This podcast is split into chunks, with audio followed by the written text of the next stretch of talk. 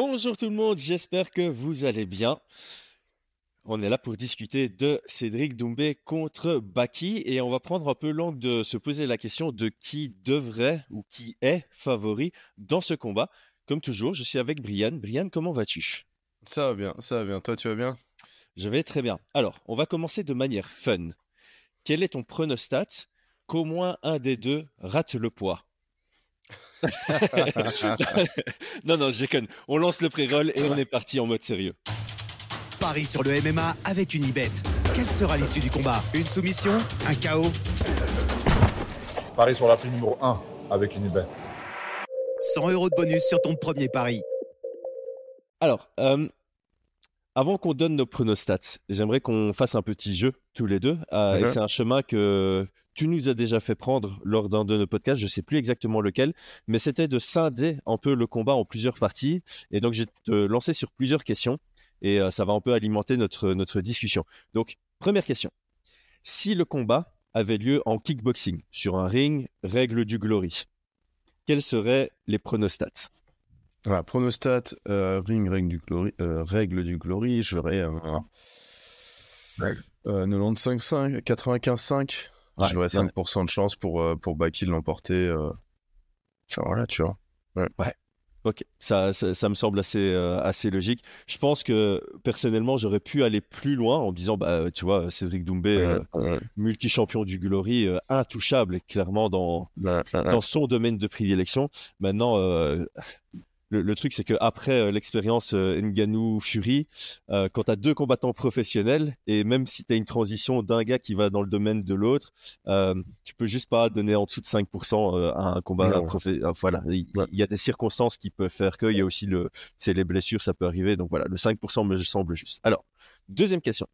Si le combat était juste en striking MMA, donc tu es dans une cage avec des petits gants en 3x5, mais il n'y a pas d'amener au sol, euh, il y a pas, de- enfin, les sweeps au clinch comme tu as en Muay Thai, ok, mais, mais voilà, tu, tu peux pas continuer au sol.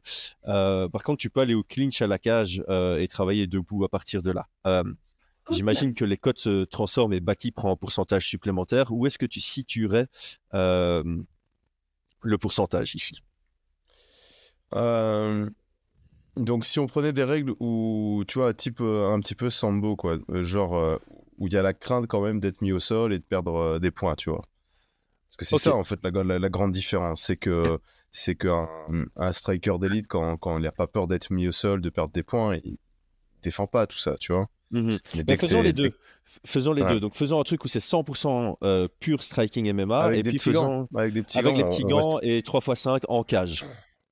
Euh, on resterait. Ouais. euh, Oh, ça, je pense que je resterais sur la même, euh, la même chose. Peut-être euh, 90-10, même pas, tu vois. Je pense que ça, ça, ça, ça change pas grand-chose, tu vois. Ouais, c'est ça. Moi, le, le seul truc que ça change, c'est la possibilité de, de bloquer un peu plus à la cage et euh, Ouais, ouais. prendre des, poids au- des points ça- au, au clinch à la cage. Oh, mais Cédric Doumbé est très bon aussi, tu vois. En Oui, clinch, tout à fait. euh, sur, euh, sur kick, tu vois. Ouais, ouais, non, je suis en, en kickboxing, t'as pas de clinch prolongé. Euh, alors que, bah, enfin, tu vois, dans, dans ce cas de figure, ouais, ouais. Baki pourrait vraiment casser la distance et vraiment bloquer le combat à la cage avec du dirty boxing. Et donc, pour moi, ça lui fait gagner euh, quelques pourcents. Donc, je te rejoins sur le 90-10. Ouais, ouais. Ouais.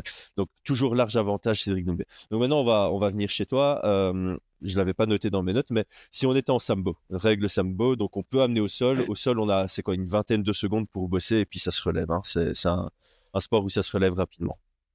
Ouais, là, là, je pense que ça serait différent. Je pense que la, la crainte d'être mis au sol et les feintes de mise au sol euh, sont un élément assez important qui serait en faveur de, de Shamsuddin, euh. Ouais. Et donc là, pour moi, on serait plutôt sur un,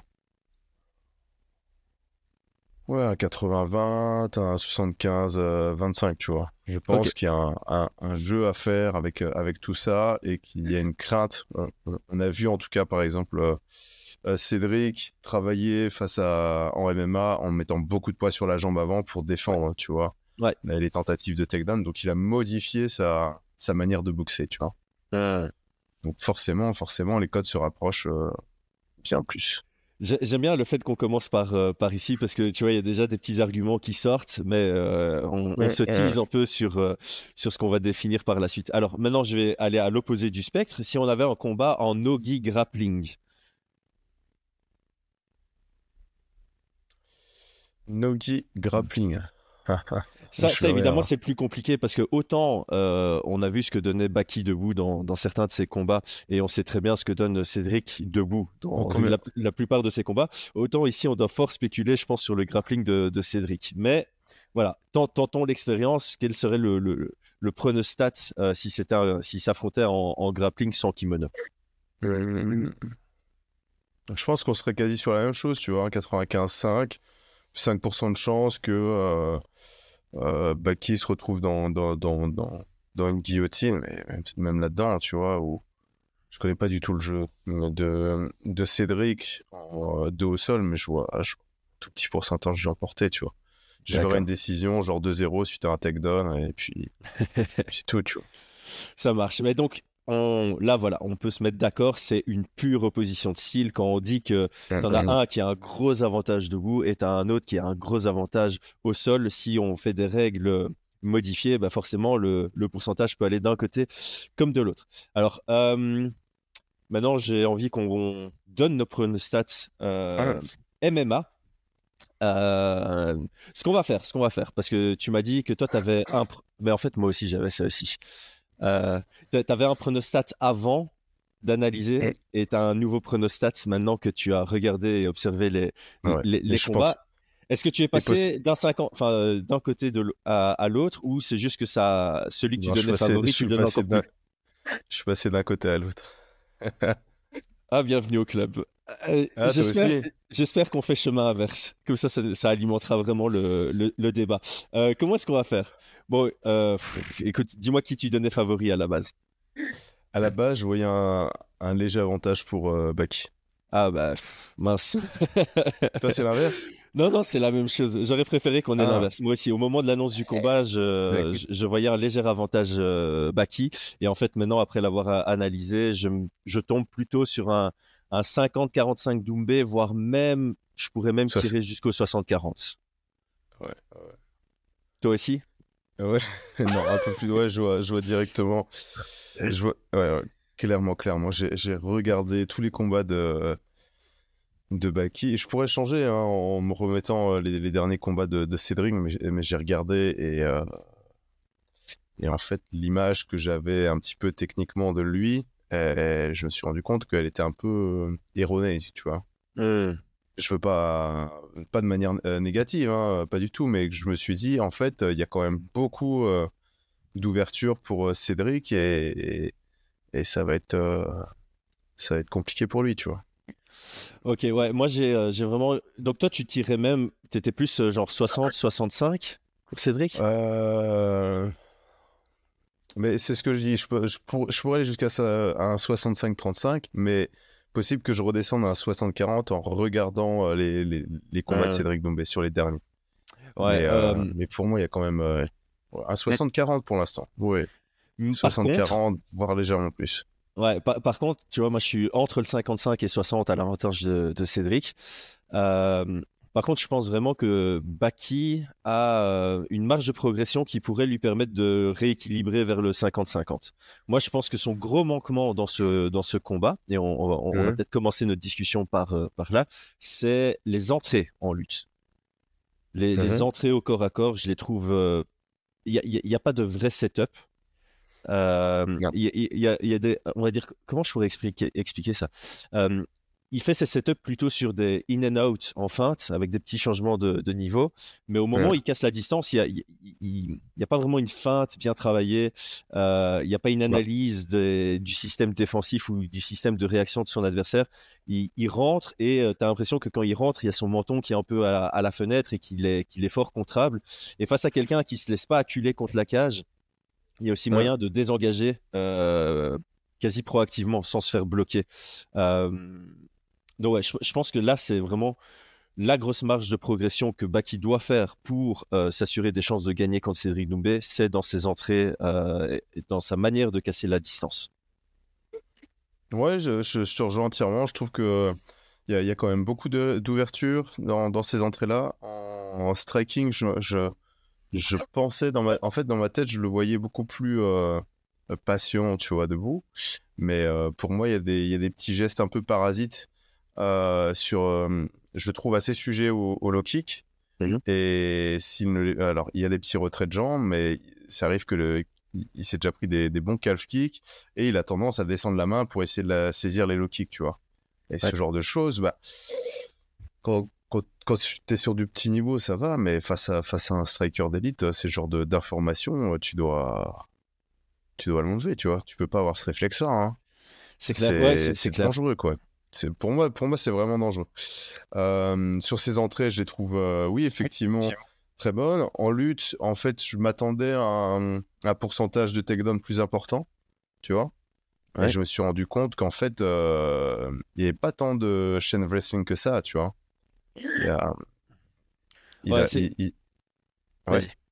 Arrête. Non, non, il a, il a des entrées, il a des entrées qui sont étudiables et contrables aussi, tu vois? Ouais. Donc, euh, donc c'est pour ça, c'est autant d'éléments qui, qui, qui me fait dire que euh, euh, ça va, ça, ça, ça va être assez compliqué, quoi. Ça va être assez compliqué, sachant, sachant, comme tu l'as dit, qu'il a une grosse marge de progression. Mais, mais s'il va au combat en se disant, avec ce que je sais faire, ça va être facile, pour moi, ça va être très, très problématique. Parce que Ouais. je suis persuadé que de l'autre côté, chez Cédric Doumbé, il va, il va pas arriver, euh, il va pas arriver au talent, que au talent, tu vois. Non. Il va arriver en étant bien préparé, en, étant, en Non. ayant bien étudié les moindres petits euh, réactions, tu vois, à exploiter. Et, euh, et donc, il faut, en tout cas, je pense que que Baki devra être ouais, très très attentif à tout ça, à tous Ouais. ces détails-là qui peuvent être exploités contre lui.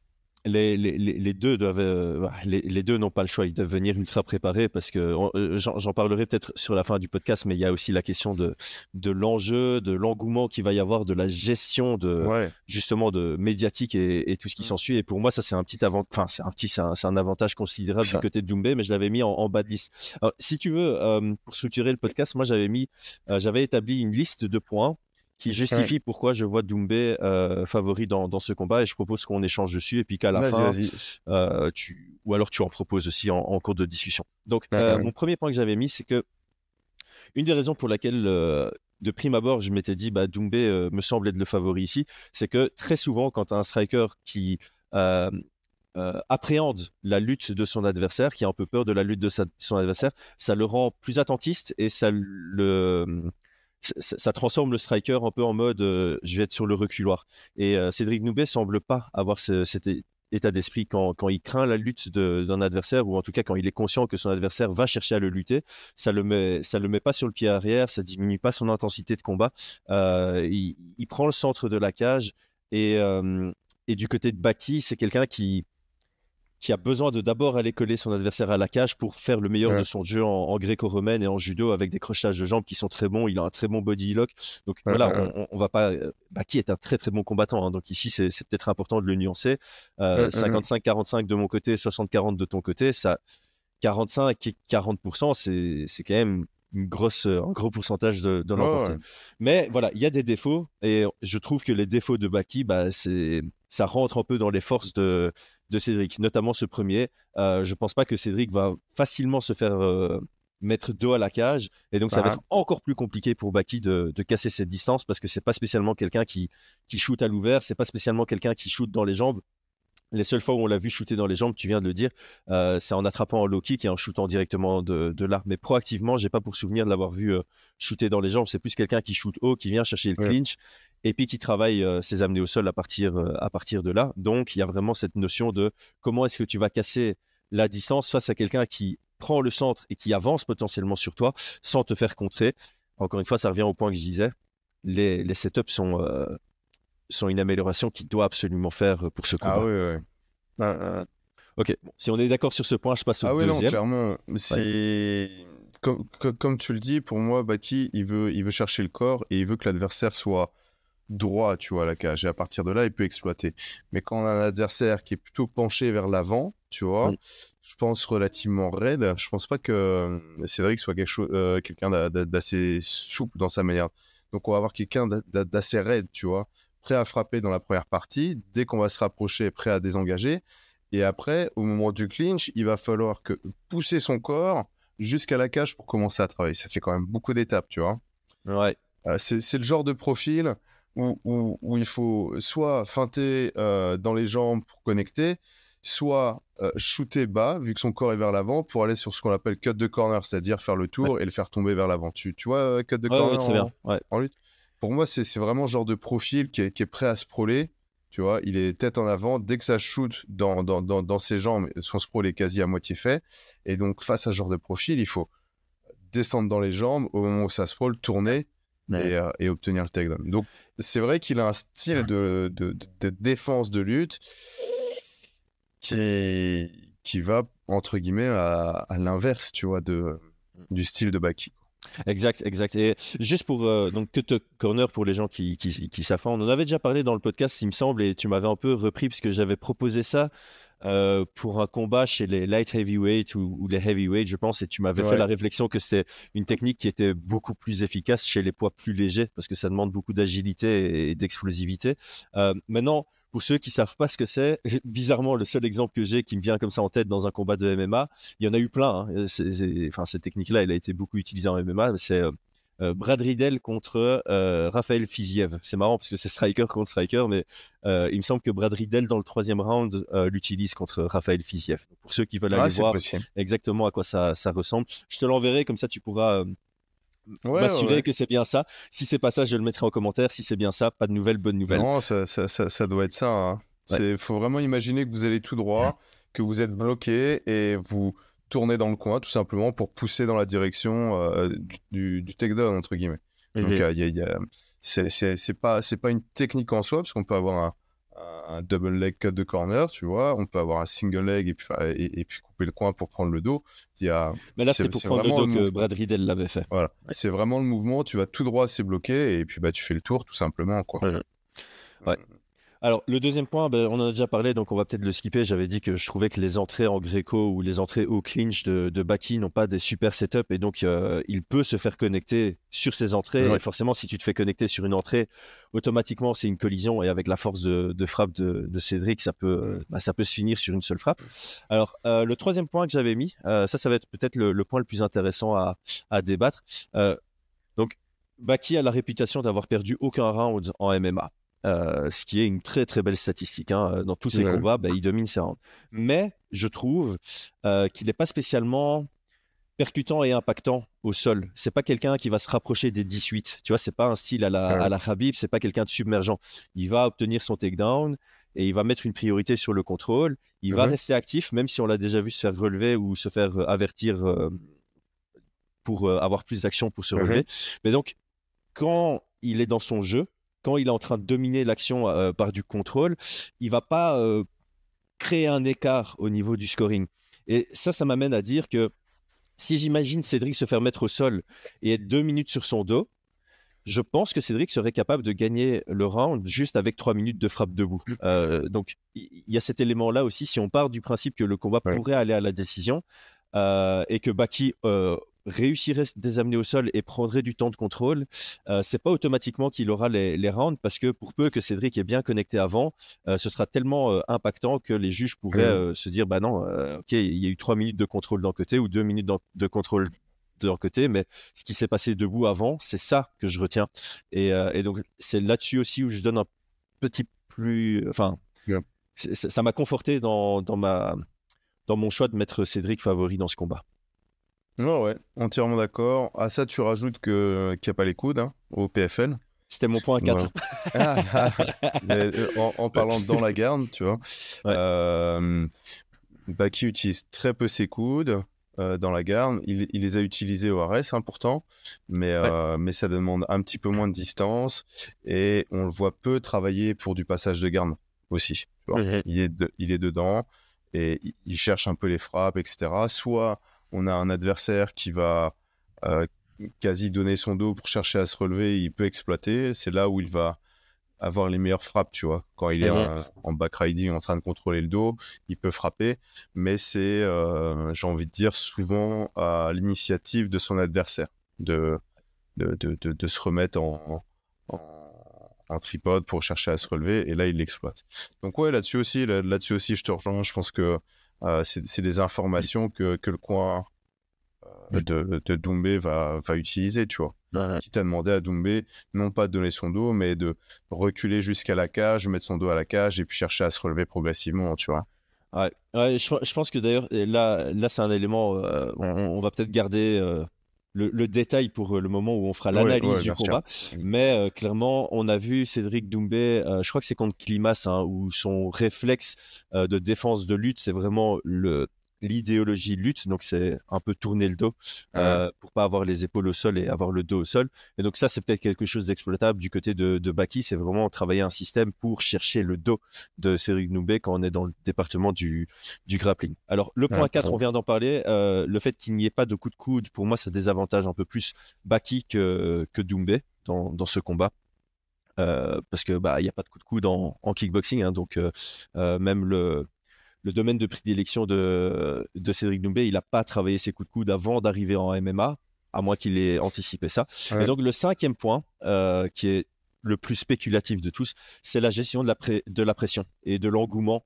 Euh, pour moi, voilà, Baki, il a, si j'ai pas de bêtises, oui, il a fait des main events au, à l'ARES, c'est pas mal, mais c'est incomparable euh, au main event qu'il attend contre Cédric Doumbé en termes de vue, d'intérêt, d'attraction, de, de pression que ça va générer sur les réseaux sociaux, parce que Ouais. les, les fans de Doumbé, euh, bah, ils, sont, ils sont nombreux, ils sont bruyants, et il y a une partie d'entre eux qui est euh, plus dans, voilà, dans, dans le négatif, dans la provoque euh, borderline, et il va devoir gérer ça. Et euh, il faut pas oublier que Baki, il a que 22 ou 23 ans, donc euh, voilà, c'est- c'est c'est un élément qu'il faut considérer, alors que Cédric Doumbé, euh, bon, c'est potentiellement le combat de sa carrière qui aura le plus de d'engagement local. Clairement, en France, c'est le combat de Cédric Doumbé que le- la plus grande partie de la population française va regarder. Euh, c'est là où il se met le plus de pression sur les épaules lui-même. Mais il a déjà connu des combats où il s'est mis beaucoup de pression sur les épaules, que ce soit en kickboxing ou simplement dans son dernier combat contre Jordan Zebo. Donc, Ouais. euh, on, on l'a vu à l'aise avec tout le trash show qu'il a fait pour euh, Jordan Zebo. Il s'est encore permis de faire le Jordan t'es mort euh, alors que Marc Godard était en train de l'attendre pour faire le face-off euh, quelques énorme, secondes avant le combat. C'est énorme. Et donc là aussi, pour moi, ça rajoute du pourcentage du côté de, de Cédric Doumbé parce que de son côté, on sait qu'il sera capable de gérer cette pression. Du côté de Baki, possible qu'il en est capable, mais il y a un point d'interrogation quand même.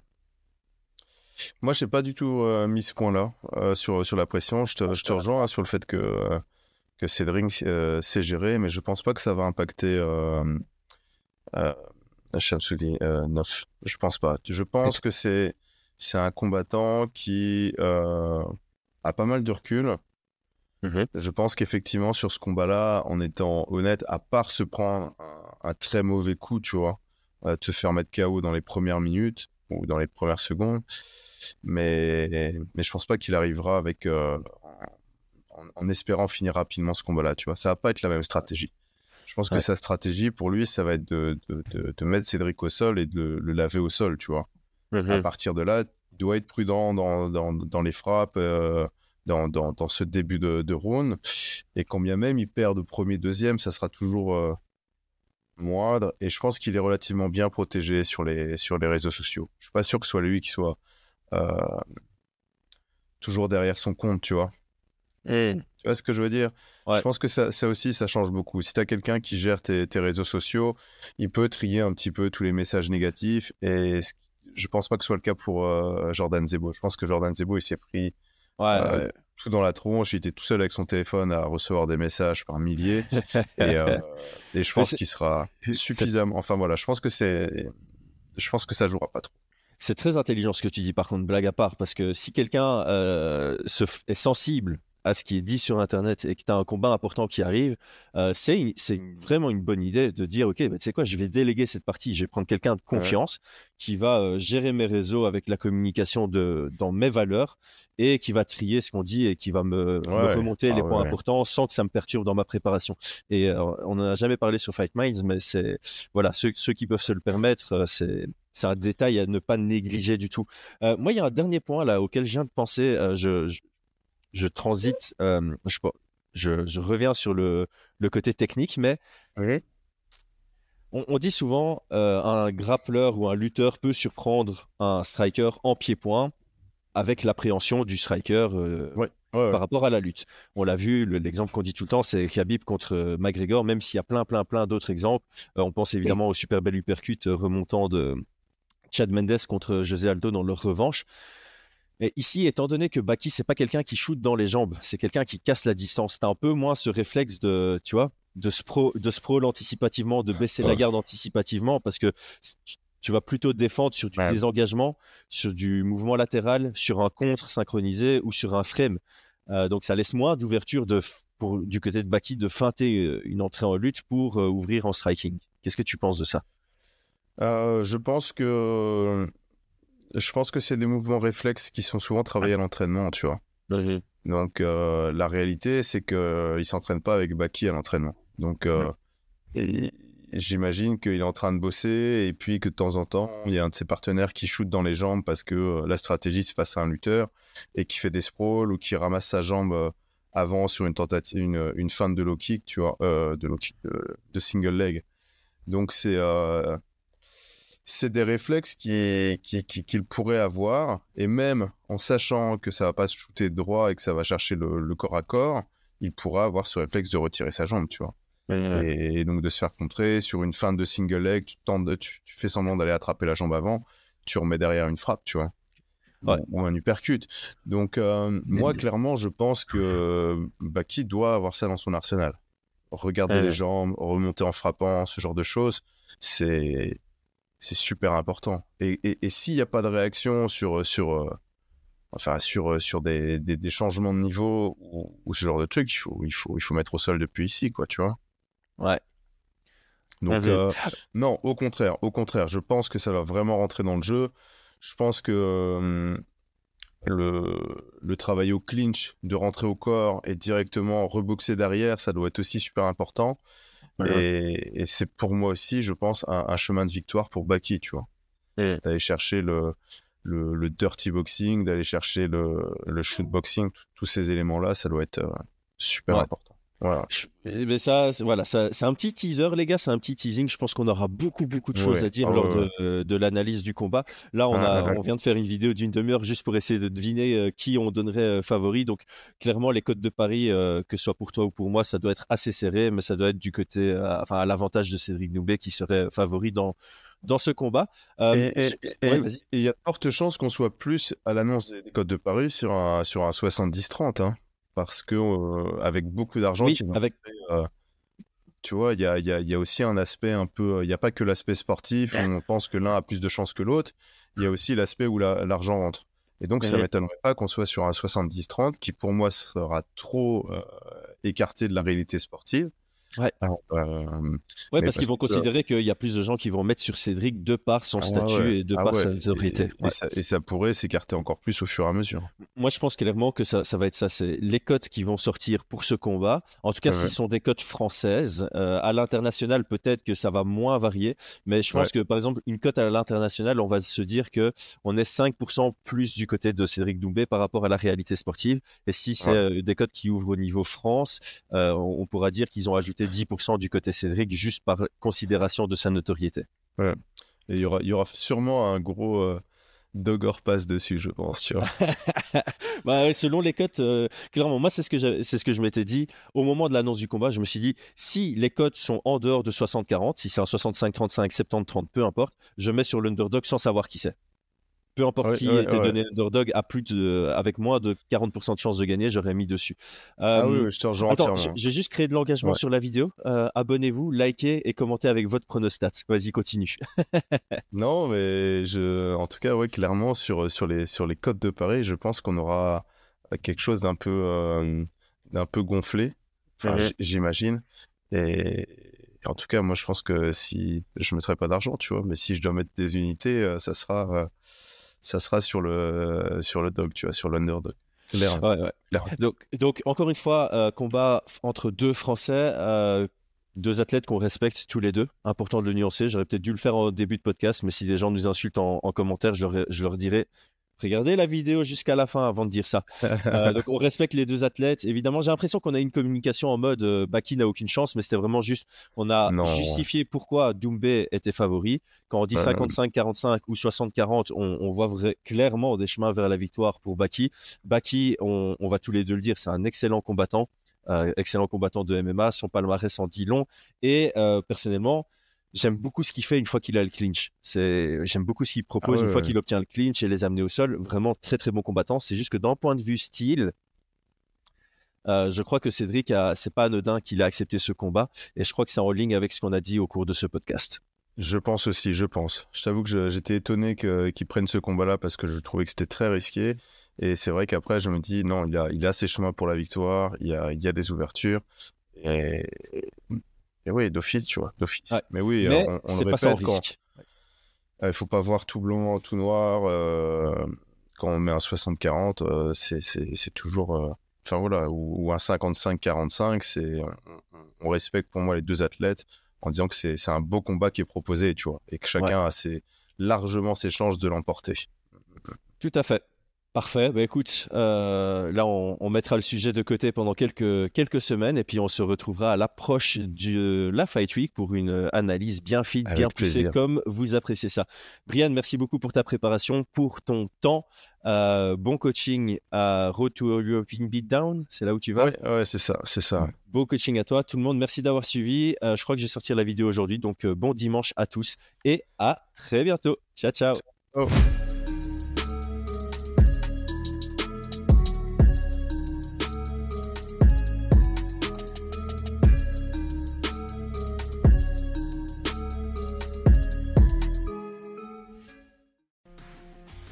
Et c'est tout pour aujourd'hui. L'équipe Fight Minds te remercie d'avoir investi de ton temps pour écouter le fruit de notre travail et de notre passion commune pour le MMA. Nous t'invitons à t'abonner à notre podcast et à nous mettre un petit 5 étoiles si notre travail te plaît, ça nous donnera toujours de la force. Et si tu veux donner un petit coup de pouce à notre projet, parle de nous autour de toi, ça contribuera à notre développement. Nous sommes également sur Twitter et YouTube, viens nous y retrouver pour échanger. A très vite pour plus de contenu sur l'art de la bagarre.